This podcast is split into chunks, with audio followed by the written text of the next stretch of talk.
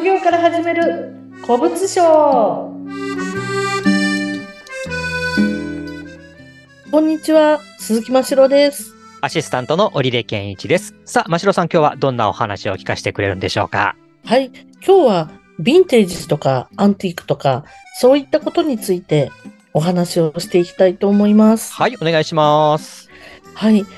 今も、あの、インテリアなどで、ヴィンテージ風だったりとか、そういったものっていうのは、こう、とてもね、おしゃれで、飲食店なんかにでも使われていることが、バーとかね、そういったところにも、あの、多いと思うんですが、うん。あの、実際は、例えば飲食店の場合は、ヴィンテージ風に見せているっていうところも多かったりヴィンテージですよね風、ヴィンテージではないっていうものがあるんですか？そうです、そうです。あの、そういった、こう、ヴィンテージ風の、なんていうのかな、インテリアで、こう、バーとか結構多い感じがしますね。今度はあの、例えばお店とかに行った時なんかに、ちょっと見てみると良いんですけれども、うん。あの、例えば日本のこう、例えばお茶のカフェなんかでも、まあはい。本当にこう、えっと、アンティークのものとか使ってるところもあるんですけど、やっぱりうんうん。あの、ちょうどいい大きさとかってなかなかどうしてもやっぱりないものですから、うんうんうん。あの、やっぱりこう現代作られたそれっぽいものでこう見せてるっていうところも多かったりしますうね。んはい。あの、まあ、そんなうことが、あの、そういうことが、まずお話と、一つ、この前、あの、茨城県の方で、はいあの、遺品整理のお仕事で、うんもともとなんかあの、ヨーロッパに長く住んで、ドイツかな、住んでいた方の、あの、お父さんが、あの、ドイツに住んでて、その方がもう亡くなったっていうことで、はい。あの、娘さんはもう嫁いでしまったので、遺品整理をしてくださいっていうことで、ほうほうほあの、お仕事を受けさせていただいたんですけどう。も、ええええあの、やっぱりこの方は、やっぱりそのヨーロッパのアンティ、アンティークものがすごく好きな方で、あの、まあ、結構家具なんかは大型、日本のちょっとね、住宅には、ちょっとなかなか厳しいぐらいの 大きな家具とかへえ、食器とかうん、まあ、いろんなもの、飾り物とかっていううんのが出てきたんですうね。ーんはい。で、あの、まあ、だから、その、なんで、マンションも、もう全部こう、こう全部、なんていうのか、一回、こう取り壊して、一から、なんていうの、リフォームもしてあって、うん。その家具がこう入るようなええ形でリフォームもしてある、すごく、あの、センスのいいところだったんええですけど、ええええまあ、あの、娘さんはでも嫁がれているので、そこには住まないということで、うん。まあ、から、もうその家具と一緒に売るっていうのもありなのかなとは思ったんですけど、まあ、はい。あの、片付けてくださいっていうことを、まあ、不動産の多分業界では、多分こう、空にするっていうのが、多分不動産のそういう、なんていうのかな、だ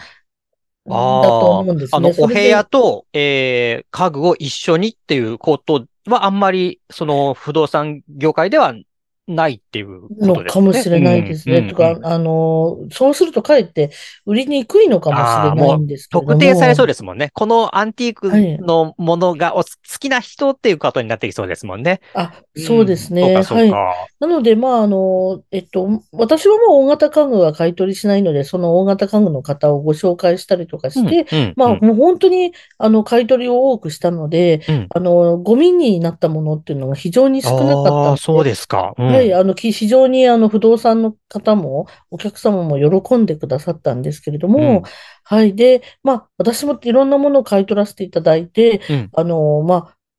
自分のね、あの、結局なんかコレクション、買い取りして、あの、もう普段はもうそれで流すんですけど、はい。まあ、自分のあインテリアとしてええ。購入させていただいたものも、ええあの、ええ。数多くあって、ああ、そうですか。はい。うん。あの、まあ、私の事務所にいらっしゃれば、私の事務所って本当にあの、全部ね、あの、えっと、家具とかもそういうなんか、ふ古いものとか、あと、あと古く見える加工をしてもらったりとか、ええそう、あの、もうすごくふ、だから古い感じです。あなんかこう、はあ新しいオフィスって感じではなくて、えうんうん。ちょっとそういうなんかこう、古いお化けが出てきそうな お化けがあの感じのところなんですけど、そこええにすごくぴったり自分の趣味に合うものだったので、はい。まあ、あの、いくつかは自分のところにああるんですけれども、うんうんで、ただやっぱこの、ヴィンテージとかアンティークのものっていうのは、もちろん専門店とかね、そういうのはあるから、そういうところ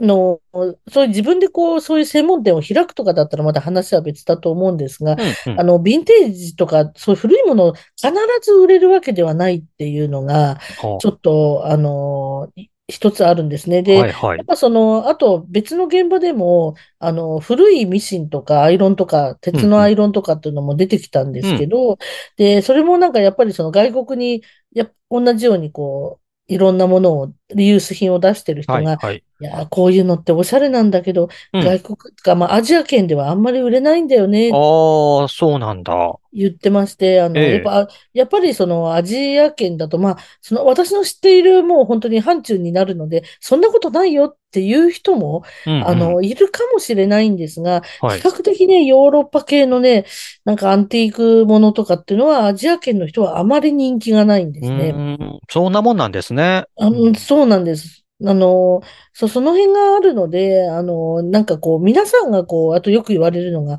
高く売れるって思ってるものと、うん。実際高く売れるものって意外とこう、ちょっと誤差があったりっていうのが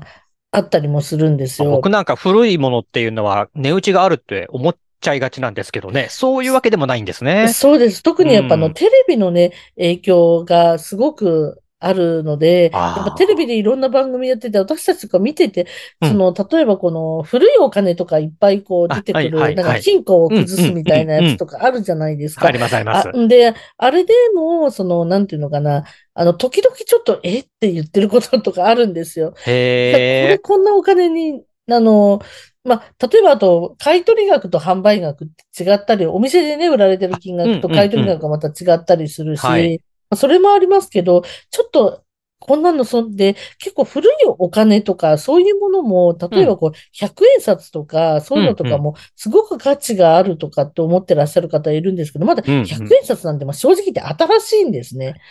そうなんですか？結構古いもんだなと思ってたんですけど。いや、まだ古物商の世界では新しいと。そうなんです。ほそうなんです。だから、あの、例えば連番でピン札でとかっていうことだったら、はい。また話は違うんですけうんど、うん。あの、で、あと、やっぱりすごくあるのが、掛け軸。掛け軸って。たまにその、一般の家庭でも出てくることがあるんえええええですね。で、でも、一般の正直なところを言うと正直なところ、まあ、たまにお宝あるかもしれない。なんとも言えないですけど、大方は、うんまあ、一般の家庭にある掛け軸っていうのはほぼ価値がないですね。あら、そうなんですか。まあ、まあ、本当になんかね、どっからか持ってきて、なんか例えばなんか借金の形もらってきたとか、ほそういうのがあるほかもしれないから、なんとも言えないですけど、うんうん。あの、例えばそれで、しかも何にもこうケースにも入ってなくて、剥き出しでっていう状態だったりとか、うんうん。で、そういうのって正直言っても1000円にもならないんですねあら。1000円以下になっちゃう可能性があるもう、もうんだ。買い取り自体がもう厳しいもの。がほとんどなんですけど、うんうん。で、も、あの、結局、やっぱお客様とかって、で、それでもなんかこう、ね、値段つけてあげなくちゃとか思って、うんうんうん他のね、買い取りするものもあれば、あの、つけたりもするんですけど、そうすると、そんなにしかならないのかって、やっぱこう、おじいさんとか怒り出しちゃうこととか 怒っちゃうんだ。があって、うん。うん、で、やっぱりその辺ね、やっぱ一般家庭に、やっぱね、骨董とかの好きな人がコレクションで集めてたっていうところのものには、中にはやっぱいいものがああったりするんですね。カメラとかもそうだっていうふうにカメラの専門の方がおっしゃってたんですけど、やっぱカメラのマニアの方のところにあるものはすごくお宝とか出てくるけど、ちょっとこう写真趣味ぐらいの人のカメラは古いものでもあんまりなんかあの価値がないっていうあ。のがそっか。そう、そうなんで、で、古いともうこれって、なんかこう、ね、一般の方はこう、これって価値があるんじゃないみたいな感じで、勝手にこう、妄想がも思いますよ、やっぱりね。古いものは価値があるってやっぱ思いがちだから、そうで高く売れそうっていうふうにね。うう、ん。そうなんです。で、やっぱあの、よく勘違いするのは、霧の箱に入った食器、はいあはいはい、。の霧、霧とかまあ、木箱に入った食器とかを、ええもうあの、ほとんどが工芸品なんですよ、ほとんどが。工芸品。うん。はい。なんですけど、それもやっぱりこう、なんか、すごくこう、お宝かもしれない、何千万とかになるかもしれないって思ってしまう方もいて、うん。なかなかもう私たちもその、説明するのに、こう苦しくなっちゃったりっていう。いや、だって箱にきちんと入っててね、ちょっと立派な、こう、そう、あなんていうのこういうものに入ってたら、やっぱり高いんじゃないかなって思いがちですけどもね。まあ、そうですね。うんなので、あまりそういうものが出てきても、過度な期待はしないでいただいた方がいいかなというのが今日の私のお話でした。まあ、ダメ元でちょっと見てもらおうかなっていう、あまあ、そういう軽い気持ちで見て、あの、依頼してもらった方がいいですよね。きその後の気持ちのことも考えると。はい、あの、うちあ例えば私とかでも LINE とかの写真撮影とかもしてるので、ええ持ってきたりとかすると、結局、あの、その分大変になっちゃうので、はいはい。そういったサービスをうまく利用して、あの、やるのがいいのかなと思うので、うんうんあのね、それで大体の分かったりもしますしね。はい。じゃあもうそうやって掃除して古いものが出てきたとしても、あんまりこう期待しないで、でもまあリユースっていう観点から一回古物商の人に見てもらおうかなっていうことでのご依頼はどんどんとしていただきたいですかね。そうです、そうです。ええええはい。はい。はい。そうか。ちょっとがっかりした話でもありましたね。はい。はい。はい。じゃあ今日はこの辺でありがとうございました。